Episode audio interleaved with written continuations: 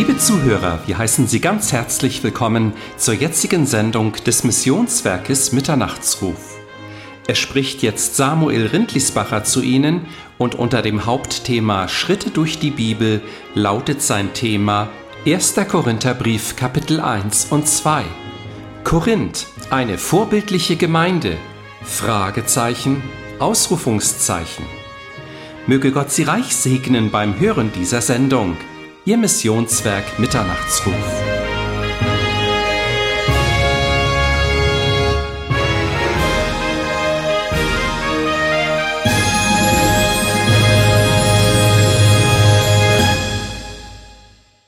Auch ich möchte Sie ganz herzlich willkommen heißen und begrüßen hier in der Zionshalle. Wollen wir miteinander nochmal stille werden und beten? Herr Jesus, danke dafür, dass du hier gegenwärtig bist. Du sagst uns in deinem Wort, da wo zwei oder drei zusammen sind in deinem Namen, da bist du mitten unter ihnen.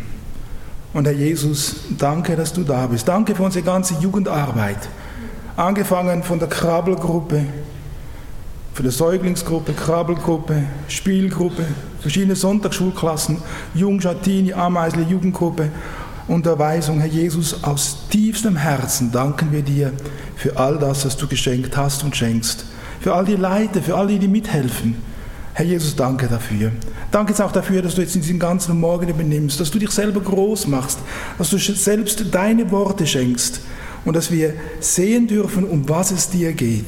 Herr, hilf. Herr, schenk Gnade. Wir rechnen mit dir und wir rechnen ganz besonders mit deinem Segen und dem Wirken deines Geistes in unseren Herzen. Danke dafür. Amen. Wir machen heute weiter mit unseren Schritten durch die Bibel. Und wir werden jetzt anfangen, der Römerbrief ist ja vorbei, wir werden jetzt anfangen auch mit dem Korintherbrief und dann werden wir Kapitel für Kapitel werden wir durch diesen Brief durchgehen.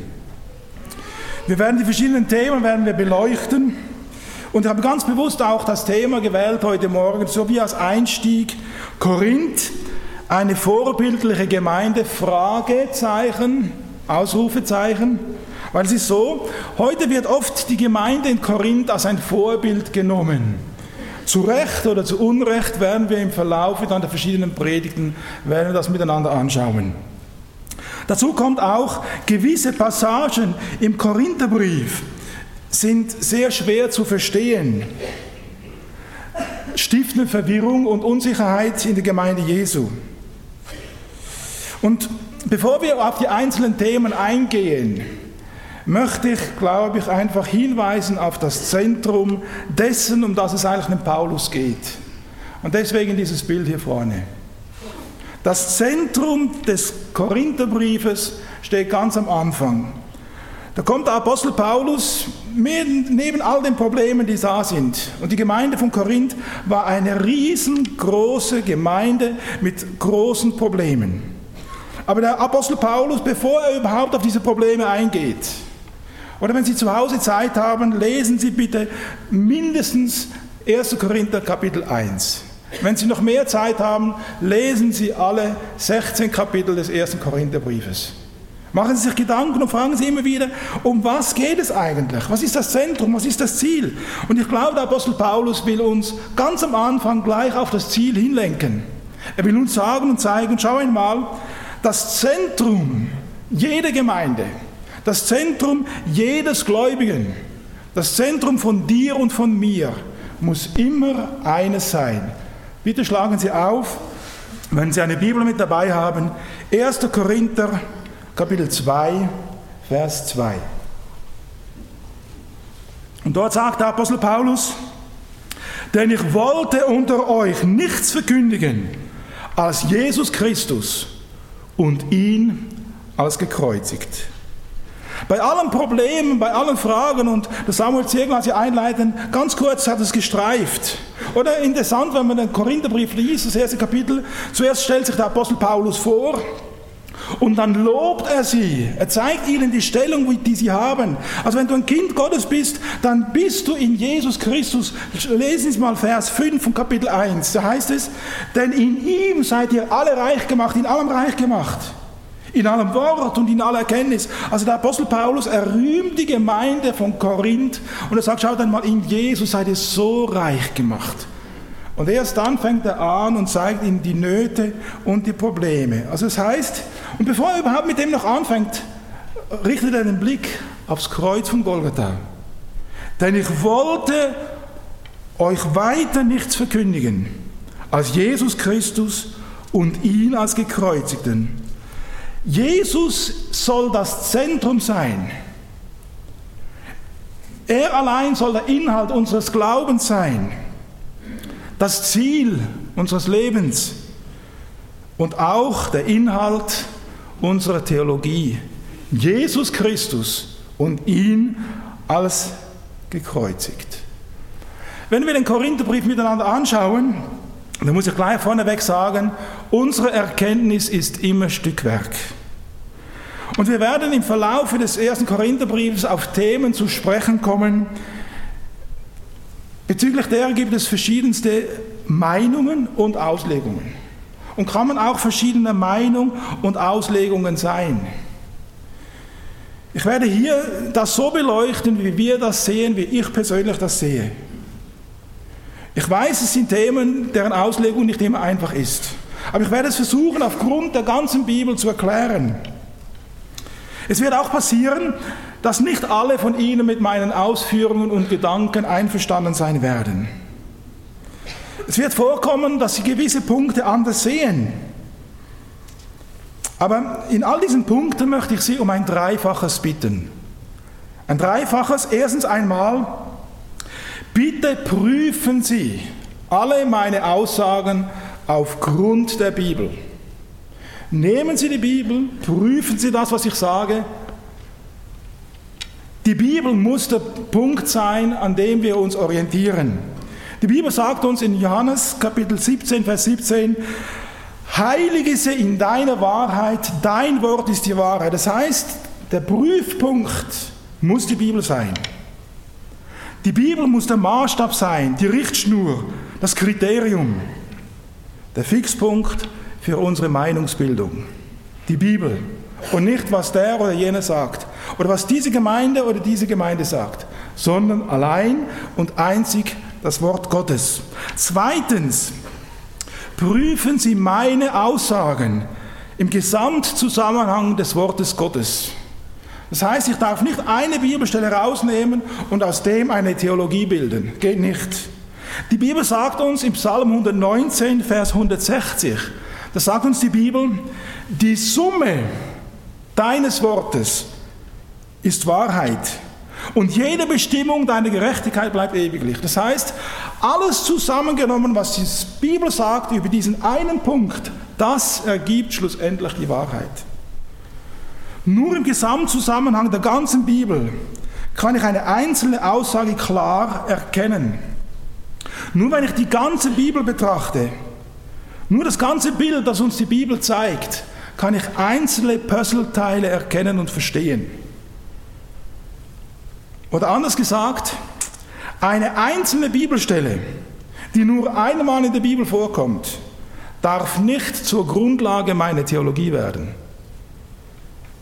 Drittens, ich möchte Sie bitten, dass Sie nicht nur diese Kriterien an meine Worte anwenden, sondern auch an Ihre eigenen. Ich bitte Sie, dass Sie selbst Ihre eigene Meinung prüfen nach dem genau gleichen Maßstab, nämlich aufgrund des Wortes Gottes im Gesamtzusammenhang der Bibel mit der gleichen Intensität und der genau gleichen kritischen Haltung, wie Sie auch meine Aussagen hinterfragen dürfen und sollen. Dabei ist es das Ziel von dieser ganzen Predigtserie, so wie vorhin schon im Römerbrief, in den Evangelien, im Alten Testament, dass ihnen Jesus größer wird, dass sie Jesus besser erkennen, dass sie die Zusammenhänge erfassen können und dass sie auf gutem Grund gebaut sind und dass ihr Leben eine Stabilität kriegt aufgrund dessen, was die Bibel sagt. In Hebräer 13, Vers 9, da lesen wir, wie uns der Hebräerbriefschreiber auffordert und sagt, Lasset euch nicht durch mancherlei und fremde Lehren umhertreiben, denn es ist ein köstlich Ding, dass das Herz fest werde, welches geschieht durch Gnade. Gott möchte eines, dass wir fest werden. Gott möchte, dass wir lernen, eine eigene, auf Grundlage der Bibel gebildete Meinung zu haben. Und dass wir durch unser Leben gehen, gegründet auf dem einen festen Fundament, dem Worte Gottes. Im Korintherbrief, da werden verschiedenste Themen angesprochen. Und eben wenn man dann so Schritte durch die Bibel macht, da kann man diesen Themen nicht ausweichen. Es fällt mir nicht leicht, über diese Thematik zu sprechen, die der Apostel Paulus hier im Korintherbrief anspricht. Es sind Themen, die man selten hört oder denen man lieber ausweicht. Aber wenn man so Schritte durch die Bibel macht, dann muss man es tun. Oder man ist nicht ehrlich. Im Korintherbrief nun, da sehen wir, und deswegen, wenn Sie Zeit haben, lesen Sie den Korintherbrief einfach einmal in einem durch. Einem durch. Und dann werden Sie sehen, und ich gehe jetzt chronologisch ganz kurz durch, welche Probleme in dieser Gemeinde vorgekommen sind. Und wenn Sie dann das vergleichen mit unserer heutigen Zeit, das sind genau die gleichen Probleme, die wir heute haben in unserer Gemeinde. Zum Beispiel Kapitel 3 vom 1. Korintherbrief. In Kapitel 3 vom Korintherbrief, da lesen wir von Parteiungen und Spaltungen. Kapitel 5, da gibt es sexuelle Unmoral in der Gemeinde. In Kapitel 6, Sie müssen nicht alles aufschlagen, das ist einfach so ganz überflugsmäßig, ganz kurz äh, skizzieren. In Kapitel 6, da lesen wir von Streit unter Gläubigen. In Kapitel 7, da gibt es Fragen wegen der Ehe, Ehescheidung, Wiederverheirat. Das sind alles Themen, die uns heute auch beschäftigen.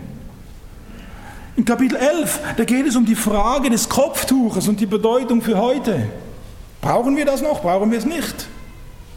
Wir werden versuchen, aufgrund des Wortes Gottes eine Frage, zu, eine Antwort zu finden. Dann in Kapitel 11b, da sehen wir der falsche Umgang mit dem Abendmahl die waren besoffen beim Abendmahl, die Korinther. Wir werden uns Gedanken machen bezüglich dem Zungenreden und so weiter und so fort.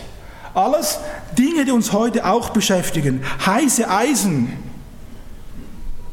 Und ich bitte einfach, dass Sie genau diese Kriterien, die ich erwähnt habe, diese drei Kriterien, auf Grundlage des Wortes, im Gesamtzusammenhang des Wortes Gottes und auch, dass Sie selber Ihre Meinung hinterfragen aufgrund dieser Kriterien möchten wir diese Punkte miteinander anschauen. Kommen wir nun zu einigen Hintergrundinformationen bezüglich der Gemeinde in Korinth. Weil diese Hintergrundinformationen sind wichtig, damit wir verstehen, was die Gemeinde Korinth ausgemacht hat. Weswegen hatten sie diese Probleme? Was waren ihre Lebensumstände? Wie sind sie dazu gekommen? Und jetzt möchte ich bitten, das erste, das zweite Bild zu zeigen von der Technik. Wir sehen hier, das ist Griechenland hier, ganz Griechenland hier. Hier Peloponnes, die Hauptinsel Peloponnes. Und hier Korinth. Der Isthmus von Korinth, eine Meerenge ungefähr 6 Kilometer breit. Korinth selber wurde im Jahre 146 vor Christus durch die Römer zerstört, das alte Korinth. Also das Korinth, das wir hier sehen, hier ganz klein, wurde im Jahre 146 vor Christus durch die Römer zerstört.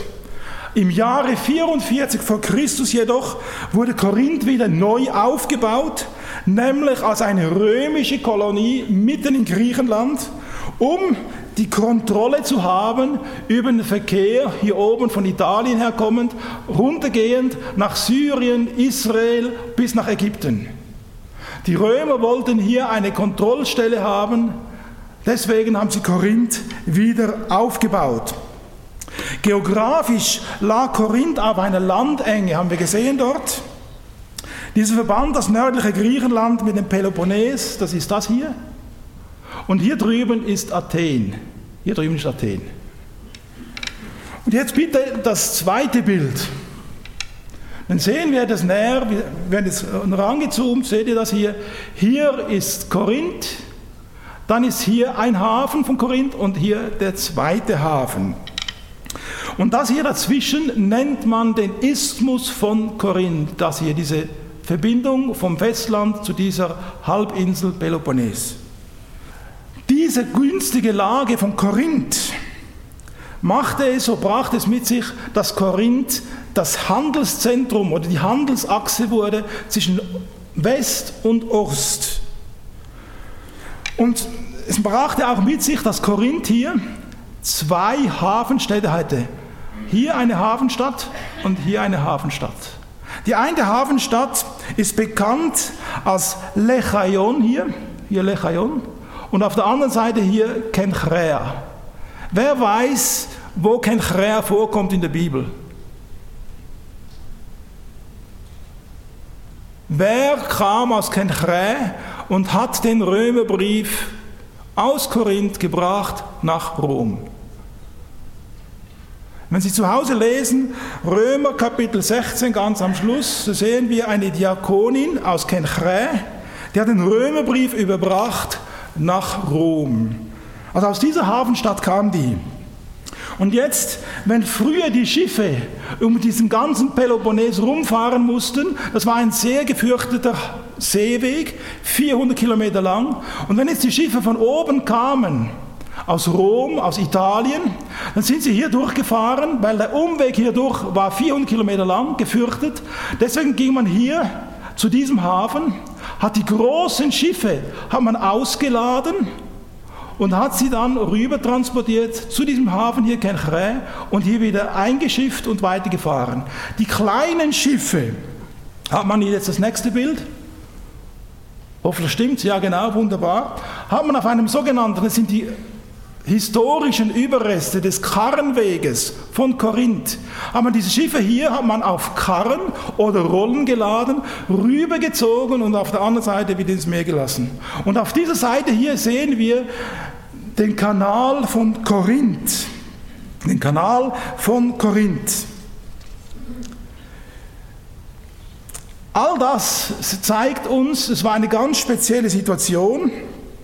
Es zeigt uns auch, wenn zwei verschiedene Häfen sind, zeigt es uns auch, dass es dort auch Dinge gab, die wir kennen aus den großen Hafenstädten von heute. Zum Beispiel Amsterdam, Rotterdam, wir kennen das von Hamburg, Lissabon und so weiter. Es ist immer sehr, sehr viel Sünde. Ein weiterer wichtiger Aspekt in Korinth gab es sehr, sehr große soziale Unterschiede. Wenn eine Stadt zwei Häfen hat, Durchgangsverkehr ist von West nach Ost, was bringt das mit sich? Großen Reichtum. Und in Korinth gab es eine ganz kleine Oberschicht, die hatte sehr viel Geld. Und mit diesem Geld haben sie auch einen Luxus sich gegönnt und diesen Luxus nach außen getragen.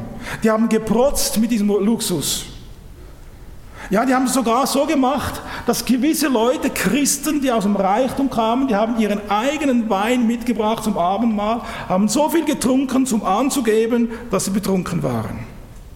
Und auf der anderen Seite gab es in Korinth eine ganz große Schicht von armen Menschen. Korinth war eine Garnisonstadt, das heißt viele römische Soldaten, war auch eine Stadt, wo viele römische Soldaten, die ihren Dienst vollbracht hatten, dort zur Rente sich zurückgezogen haben. Und dazu gab es auch sehr viele Sklaven. Man schätzt die Einwohnerzahl von Korinth damals auf 100.000 Menschen.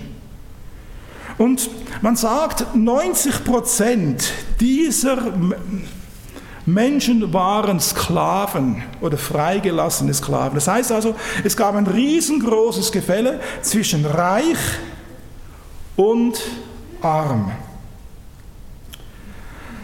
Jetzt kann man das wieder wegmachen, brauche ich momentan nicht mehr, hoffentlich stimmt. Kommt der Schwarze? Ja, sehr gut, wunderbar.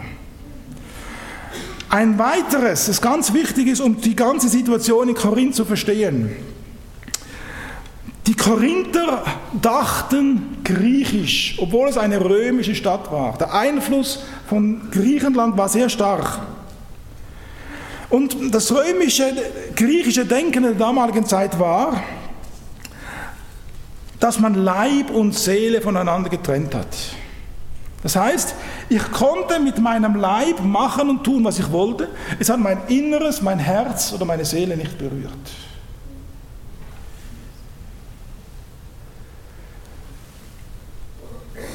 Wenn man so denkt, dann kann man mit dem Körper tun und lassen, was man will.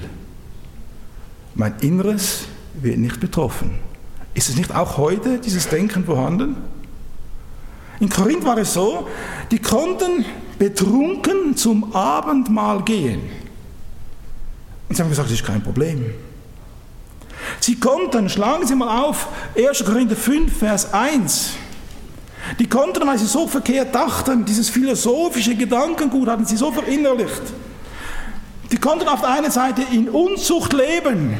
Und da lese ich Ihnen vor, 1. Korinther, Kapitel 5, Vers 1. Überhaupt hört man, dass Unzucht unter euch sei. Und zwar eine solche Unzucht, die selbst unter den Nationen nicht stattfindet. Nämlich, dass einer seines Vaters Frau hat. Die Situation in Korinth. Sexuelle Unmoral bis ins Abartige. Ja, woher kommt das? Ja, das macht doch nichts, was ich mit meinem Körper tue, keinen Einfluss auf meinen geistlichen Leib. Sie trennten Seele und Körper voneinander. Sie lebten in Streit miteinander. Und interessant, wenn Sie in 1. Korinther 5, Vers 1 weiterlesen, da sehen Sie, die Gemeinde wusste das, aber sie haben nichts getan. Ja, das ist doch ihnen, das ist doch das Problem von denen. Sie haben nichts getan, sind nicht eingeschritten, weil sie so vernebelt waren mit diesem griechischen Denken. Sie lebten in Streit miteinander. Noch ein anderer Aspekt hat großen Einfluss genommen auf die Korinther. Und jetzt das Bild vom Tempel mit dem Tafelberg im Hintergrund, genau. Das hier ist das antike Korinth hier.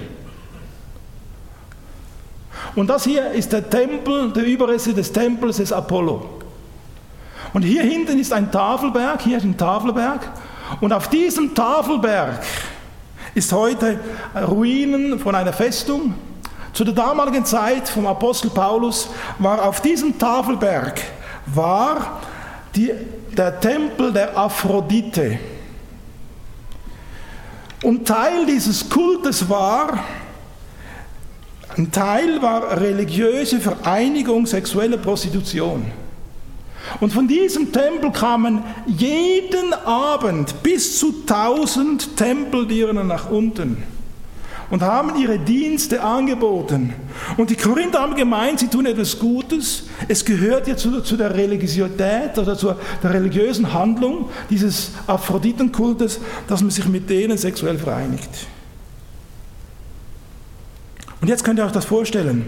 Sie dachten, das, was ich mit meinem Leib mache, hat keinen Einfluss auf meine Seele. Das bedeutet, dass sie sogar zu diesen Tempeldienen gehen konnten und anschließend noch zum Abendmahl. Das war die Situation in Korinth. Und wisst ihr, was der Apostel Paulus sagen muss zu dieser ganzen Situation? Er muss Folgendes sagen, schlagen Sie auf, 1. Korinther 3, Vers 16 bis 17. Da sagt der Apostel Paulus, und du musst mit diesem Irrtum aufräumen. Er sagt ihnen, wisset ihr nicht, dass ihr Gottes Tempel seid? Und dass der Geist Gottes in euch wohnt. Das heißt, ihr seid eine Einheit. Ihr könnt nicht mit eurem Körper tun und denken, das betrifft nicht euer Inneres. Wisset ihr nicht, dass ihr Gottes Tempel seid und dass der Geist Gottes in euch wohnt? Wenn jemand den Tempel Gottes verderbt, den wird Gott verderben. Denn der Tempel Gottes ist heilig und der seid ihr. Paulus sagt damit, Körper und Seele gehören zusammen. Unser physischer Leib und die immaterielle Seele, die bilden eine Einheit. Und wir können nicht tun und lassen, was wir wollen. Ja, wir müssen eines Tages Rechenschaft ablegen, was wir mit unserem Körper tun. Auch das war ein Problem in Korinth. Jetzt kannst du wieder das Lehrbild machen, dass es wieder dunkel wird. Vielen herzlichen Dank. Kommen wir nun zum Autor des Korintherbriefes und zur Entstehung der Gemeinde. Der Apostel Paulus, schlagen Sie wieder auf, 1. Korinther Kapitel 1. Da beginnt Paulus im Vers 1 und sagt, Paulus, berufener Apostel Jesu Christi, durch Gottes Willen und Sosthenes, den Bruder, an die Gemeinde Gottes, die in Korinth ist. Damit wird klar, ersichtlich und deutlich, Paulus ist der Autor des Korintherbriefes. Wir halten uns einfach an die Bibel. Was andere sagen, interessiert uns nicht. Die Bibel sagt ganz klar, Paulus, berufener Apostel Jesu Christi, durch Gottes Willen und so weiter. Und diese Gemeinde wurde von Paulus gegründet, als er auf seiner zweiten Missionsreise unterwegs war. Da kam er, und das können wir nachlesen, schlagen Sie bitte auf, Apostelgeschichte 18 ab Vers 1. Da sehen wir, wie der Paulus auf seiner zweiten Missionsreise ist. Er kommt von gegenüberliegenden Athen, wahrscheinlich auf dem Landweg ist er dann gegangen, und er kommt nach Korinth.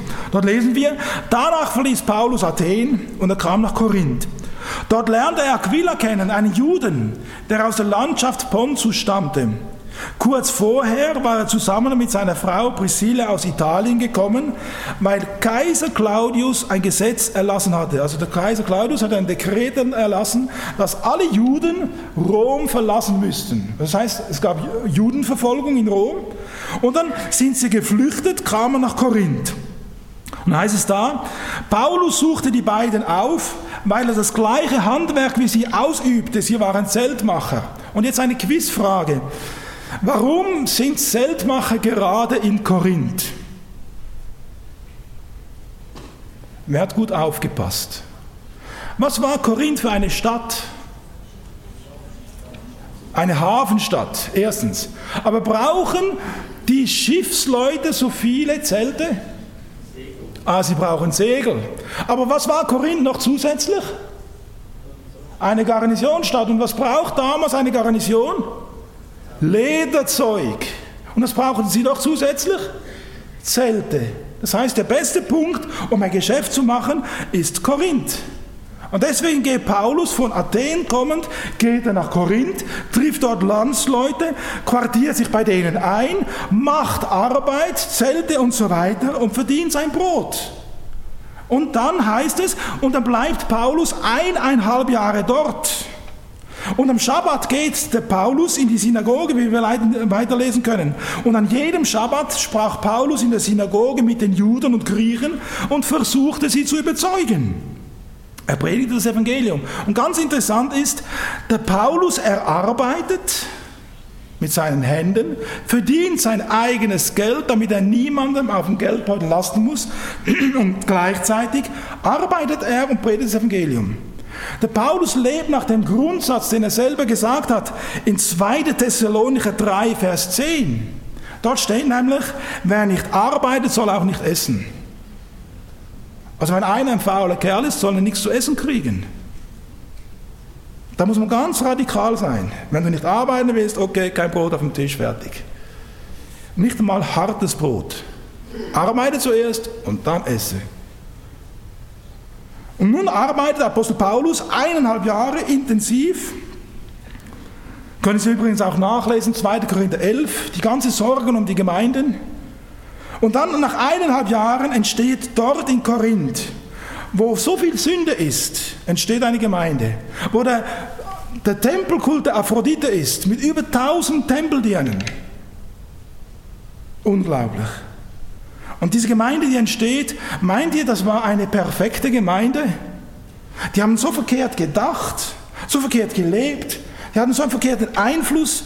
Und doch sagt Apostel Paulus, ich lese noch einmal 1. Korinther Kapitel 1, ab Vers 4. Da sagt er, ich danke meinem Gott alle Zeit euretwegen für die Gnade Gottes, die euch gegeben ist in Christus Jesus in ihm seid ihr in allem reich gemacht. In allem Wort und in aller Kenntnis. wie denn das Zeugnis des Christus unter euch gefestigt worden ist. Daher habt ihr, daher habt ihr an keiner Gnadengabe Mangel, während ihr das Offenbarwerden unseres Herrn Jesus Christus erwartet. Was für Worte eines Paulus an eine imperfekte Gemeinde. An eine Gemeinde mit Nöten, an eine Gemeinde mit Problemen, an eine Gemeinde, die nicht ein geistiges Vorbild ist. Und genau von diesen Problemen und Schwierigkeiten hatte Paulus gehört. Und das war dann auch der Grund, deswegen, weswegen Paulus den ersten Korintherbrief schreibt. Er hatte gehört, können wir nachlesen, in Vers 11 vom ersten Kapitel. Da schreibt er und sagt, denn es ist mir durch die Hausgenossen der Chloe über euch bekannt geworden, meine Brüder, dass Streitigkeiten unter euch sind.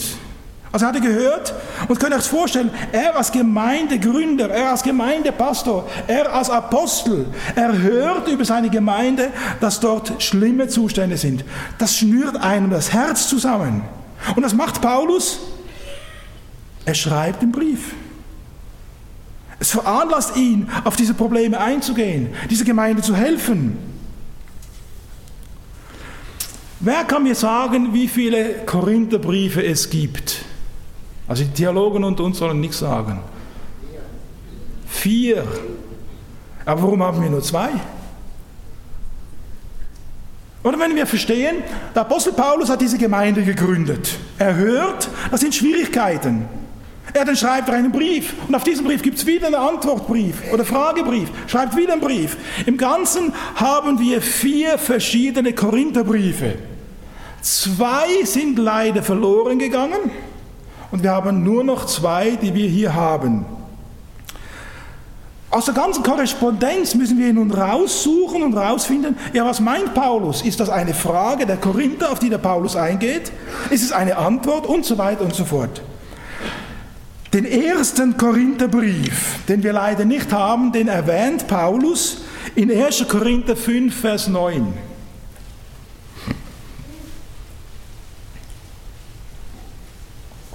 1. Korinther 5, Vers 9.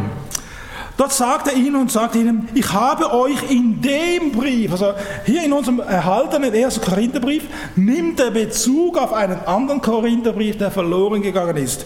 Der wird auch in der Fachwelt wird genannt, der sogenannte verlorene Brief. Er nimmt Bezug auf den und sagt, ich habe euch in dem Brief geschrieben, dass ihr keinen Umgang mit Unzüchtigen haben solltet. Das heißt, diese Probleme waren damals schon da. Jetzt geht Paulus, geht auf die Fragen der Korinther ein. Und nun kommen wir zum zweiten Brief, das ist der, den wir heute vor uns haben als erster Korintherbrief. Den dritten Korintherbrief, der wird auch genannt der sogenannte Tränenbrief. Da können wir nachlesen in 2. Korinther 2, Vers 4. Also geht Paulus in diesem Brief, in diesem sogenannten Tränenbrief, geht er auf die Probleme, die Nöte ein. Und der Paulus offenbart einfach seine ganze Not, seine Last. Und er weint in diesem Brief.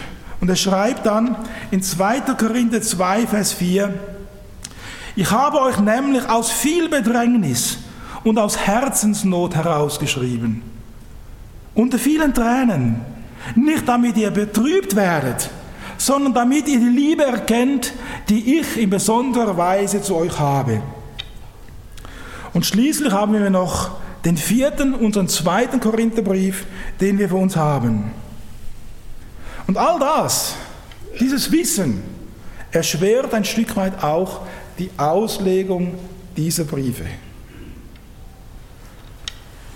Und wie schon gesagt, der Paulus hatte gehört durch die Hausgenossen der Chloe, dass es Schwierigkeiten gab in Korinth. Paulus schreibt nun diesen ersten Korintherbrief, schreibt er, er schreibt seelsorgerlich, er schreibt ermahnend, er schreibt zurechtweisend und sogar drohend. Er sagt, wenn ihr nicht konsequent seid, dann muss ich es leider sein, wenn ich zu euch komme. Und dann muss ich konsequente Schritte einleiten.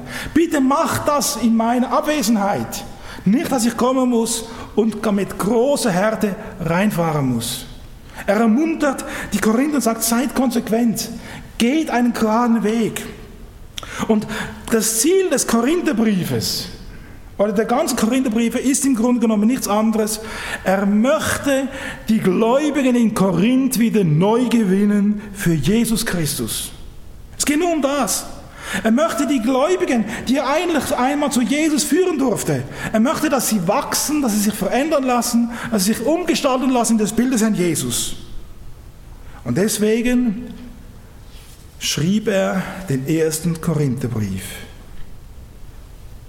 Noch einmal, lasst euch das mal vergegenwärtigen, diese Gemeinde, über die er schreibt, in ihm, Vers 4 oder Vers 5 von 1. Korinther Kapitel 1, er schreibt über sie, in ihm seid ihr in allem reich gemacht. Das ist die Stellung, die wir haben in Jesus. In Jesus, wenn du ein Kind Gottes bist, bist du in allem reich gemacht. Im Wort, in der Erkenntnis. Du bist gefestigt worden in Jesus. Du hast das Zeugnis des Herrn. Aber gleichzeitig muss der Paulus feststellen, da gibt es Probleme mit Parteiungen.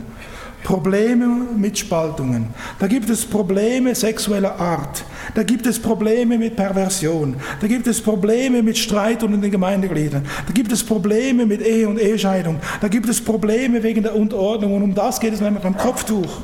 Da gibt es Probleme mit dem falschen Umgang beim Abendmahl. Da gibt es Probleme mit der falschen Anwendung von verschiedensten Themen. Probleme, Probleme, Probleme. Und wenn man diese, all diese Probleme sieht, dann könnte man denken, ja, was, Gibt es noch einen Ausweg? Kann man da nicht depressiv niedergeschlagen werden? Und wisst ihr, was denn Paulus tut? Bevor er überhaupt auf diese alle Probleme eingeht. Und jetzt bitte wieder das Bild vom Kreuz.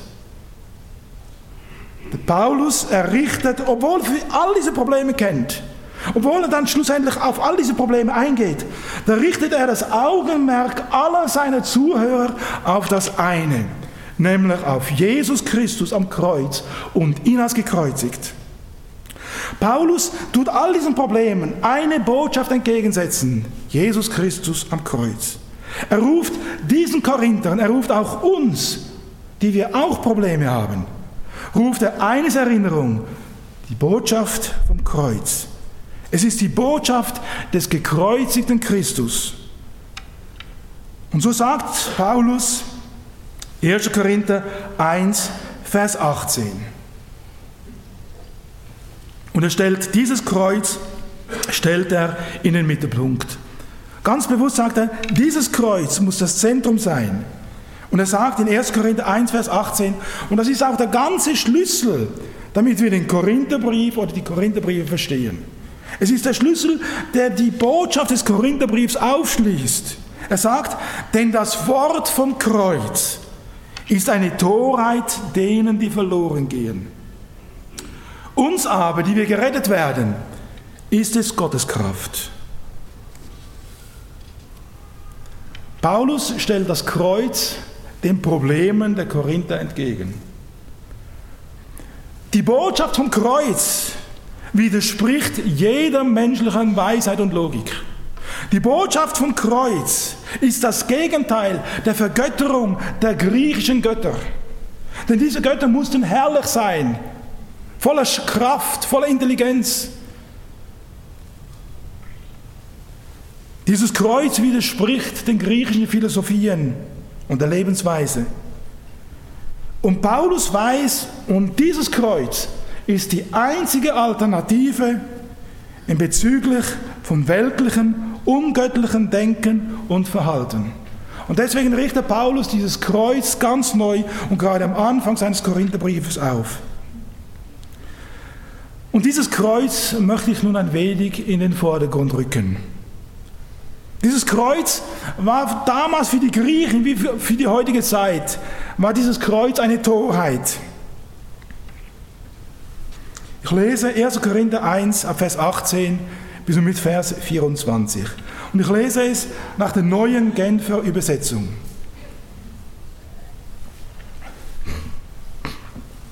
Und da sagt Paulus, mit der Botschaft vom Kreuz ist es nämlich so, in den Augen derer, die verloren gehen, ist sie etwas völlig Unsinniges. Für uns aber, die wir gerettet werden, ist sie der Inbegriff von Gottes Kraft. Nicht umsonst heißt es in der Schrift, Die Klugen werde ich an ihrer Klugheit scheitern lassen. Die Weisheit derer, die als weise gelten, werde ich zunichte machen. Wie steht es denn mit ihnen, den Klugen, den Gebildeten, den Vordenkern unserer Welt? Hat Gott nicht die Klugheit dieser Welt als Torheit entlarvt? Denn obwohl sich seine Weisen in der ganzen Schöpfung zeigt, hat ihn die Welt mit ihrer Weisheit nicht erkannt. Deshalb hat er beschlossen, eine scheinbar unsinnige Botschaft verkündigen zu lassen, um die zu retten, die daran glauben. Die Juden, die wollen Wunder sehen, die Griechen fordern kluge Argumente. Wir jedoch verkündigen Christus, den gekreuzigten Messias. Für die Juden ist diese Botschaft eine Gotteslästerung und für die anderen Völker völliger Unsinn. Für die hingegen, die Gott berufen hat, Juden wie Nichtjuden, erweist sich Christus als Gottes Kraft und Gottes Weisheit. Denn hinter dem scheinbar so widersinnigen Handeln Gottes steht eine Weisheit, die alle menschliche Weisheit übertrifft. Gottes vermeintliche Ohnmacht stellt alle menschlichen Stärken in den Schatten. Das Kreuz, Jesus Christus, diese Botschaft muss im Zentrum bleiben. Das Kreuz war für die Griechen eine Torheit. Denn für ihre Vorstellung war es unmöglich, dass ein Gott ans Kreuz gehen könnte. Für sie war es unmöglich, dass ein Gott in Schmach, Schwachheit und Ernierung am Kreuz sterben sollte. Sie hatten die göttlichen Ideale von Schönheit, Kraft und Intelligenz. Und deswegen ihre Sportler, Olympische, Isthmischen Spiele, die haben alle Nacht geturnt, weil das Ideal war die Schönheit. Und nun hängt ein Gott am Kreuz, zermartert, entstellt. Die Botschaft eines Gottes am Kreuz, eines geschundenen Erlösers, eines blutig geschlagenen Heilandes, eines leidenden Retters, das war für sie etwas völlig Unmögliches. Dass ein Gott ans Kreuz gehen würde, um die Sünde dieser Welt auf sich zu laden, die Krankheiten, die Leiden, die Gebrechen auf sich zu nehmen, die Schmach und Schande einer Welt hinwegtragen. Nein, das war für sie schlichtweg eine Torheit, eine Narrheit, eine Dummheit, eine Verrücktheit. Und deswegen haben sie auch gesagt, damals als Paulus in Korinth auf dem Areopag gepredigt hat, was will denn dieser Schwätzer? Einen Gott, der sich offenbart im Psalm 22 als leidender Messias. In Jesaja 53, nein, einen solchen Gott wollten sie nicht haben.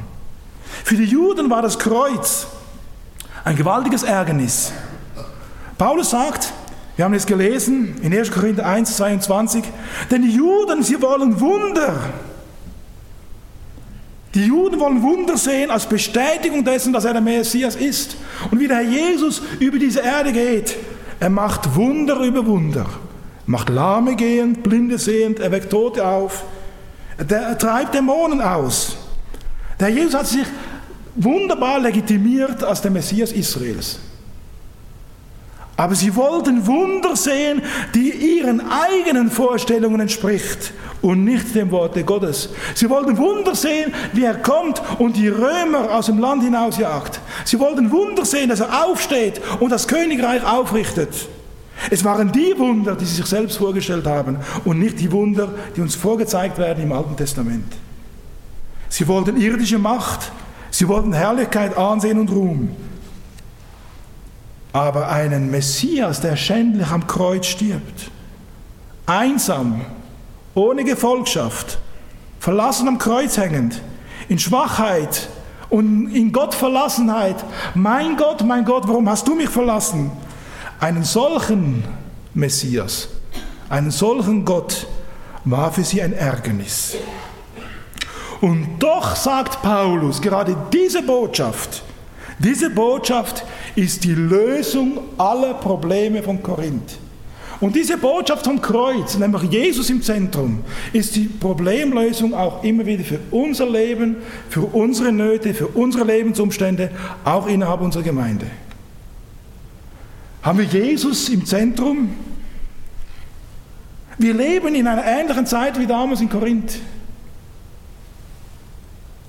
Auch wir haben mit Sünden zu kämpfen. Auch unser Lebensumfeld ist schrecklich. Wenn man heute in öffentliche Verkehrsmittel geht, man weiß manchmal nicht, wohin schauen. Und da darf Jesus am Kreuz unseres Problems Lösung sein. Haben wir Jesus noch so vor Augen? Paulus sagt, wir predigen Christus und ihn alles gekreuzigt. In Vers 2 von Kapitel 2 habe ich schon mal gelesen, denn ich nahm mir vor, nichts anderes unter euch zu wissen als Jesus Christus und ihn als gekreuzigt. Wenn ich Jesus als für mich gekreuzigt, der Schöpfer Himmels und der Erde, der alles ins Dasein ruf, rief, wenn ich den vor Augen habe, dann kann ich nicht sündigen. Dann kann ich nicht mit meinem Bruder im Streit leben. Wenn ich weiß, dass Seele und Geist ein Tempel sind dessen, der für mich am Kreuz starb, wenn ich weiß, dass ich ein Tempel des Heiligen Geistes bin, dann kann ich nicht in Sünde leben. Ich wurde mal gefragt, ja, darf ich rauchen? Ich muss nicht rauchen, ich brenne für Jesus. Bin ich erfüllt von Jesus? Paulus sagt, in Galater 2, Vers 20, wie er sich identifiziert mit Jesus am Kreuz. Und das ist der Schlüssel vom ganzen Korintherbrief. Er sagt dort, denn ich bin mit Christus gekreuzigt. Ich lebe aber nun nicht mehr ich selbst, sondern Christus lebt in mir. Was ich jetzt aber lebe im Fleisch, das lebe ich im Glauben an den Sohn Gottes, der mich geliebt und sich selbst für mich dahingegeben hat. Gerade dieses Thema haben wir auch in der Jugendgruppe durchgenommen. Wir haben so Flyer gemacht, die einen haben das dann angewandt, die anderen nicht.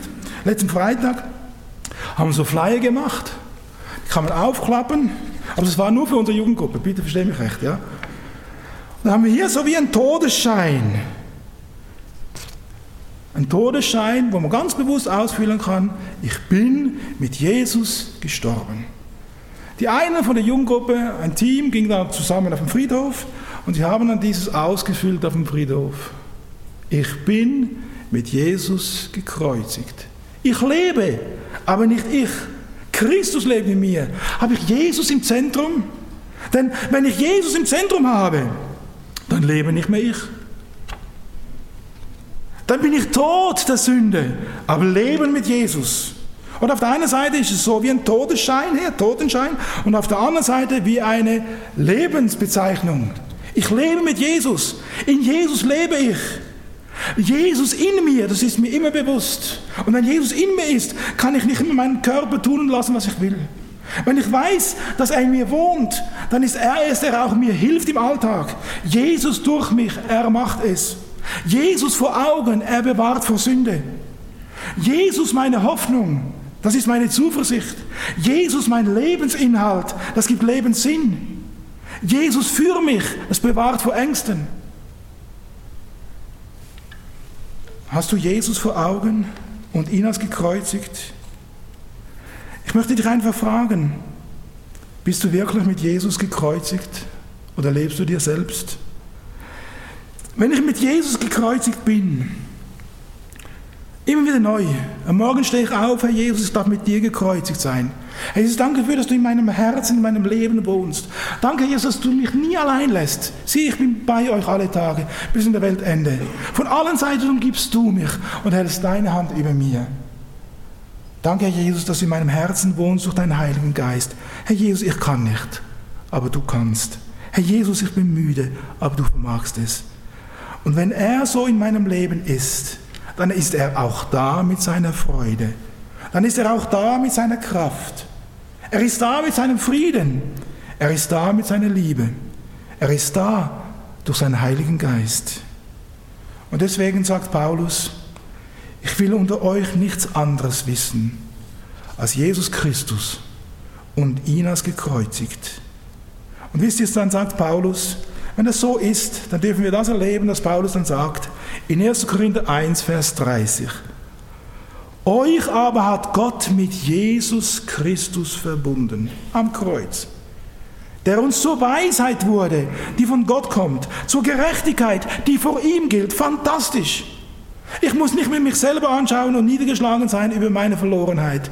Nein, er wurde in mir zur Gerechtigkeit, die vor ihm gilt, zur Heiligkeit und zur Erlösung. Es sollte so kommen, wie geschrieben steht, wer sich rühmen will, der rühme sich des Herrn. Mit Jesus, mit ihm verbunden. Möge das so sein in ihrem Leben. Der Herr Jesus segne sie tief und reich. Amen. In der Predigtreihe Schritte durch die Bibel hörten Sie heute von Samuel Rindlisbacher eine weitere Folge mit dem Thema 1. Korintherbrief Kapitel 1 und 2. Korinth, eine vorbildliche Gemeinde. Fragezeichen, Ausrufungszeichen. Wenn es Sie innerlich angesprochen hat, Sie Fragen haben oder seelsorgerliche Hilfe wünschen, möchten wir Sie von ganzem Herzen ermutigen, doch Kontakt mit uns aufzunehmen. Direkt im Anschluss an diese Sendung haben wir noch wichtige und interessante Informationen für Sie betreffend Verlagsinfos, Veranstaltungen des Missionswerkes Mitternachtsruf, vielleicht ganz in Ihrer Nähe, Kontakt bzw. Bestellmöglichkeiten, wie zum Beispiel die eben gehörte Botschaft auf CD, ein gutes Buch und anderes mehr. Deshalb bleiben Sie dran.